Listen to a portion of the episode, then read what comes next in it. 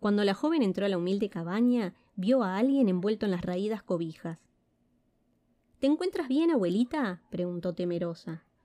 Tengo demasiado frío, querida. Hazme compañía aquí, respondió con una voz algo grave.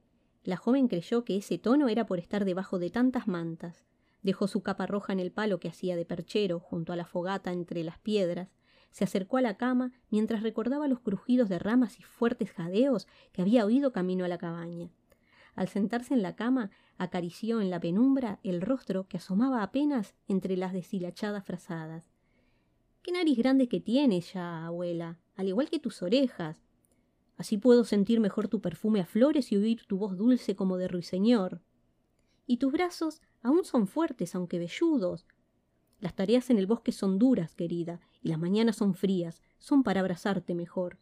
Y tus manos, abuela, son grandes y duras, aunque tienen amor, para acariciarte mejor.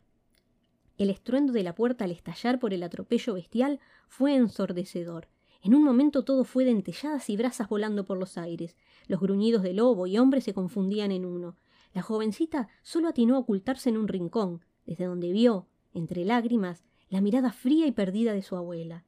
Instantes después, luego de un grito de dolor ahogado por la sangre que empezaba a brotar de la garganta, el torbellino de violencia se disipó. El leñador no había podido pelear bien por estar con los pantalones bajos. La descomunal sombra peluda se acercó, jadeando aún, a la joven. Aulló, proclamando su victoria, y se desplomó. La joven desenterró el hacha del costado del lobo y la atesoró por siempre.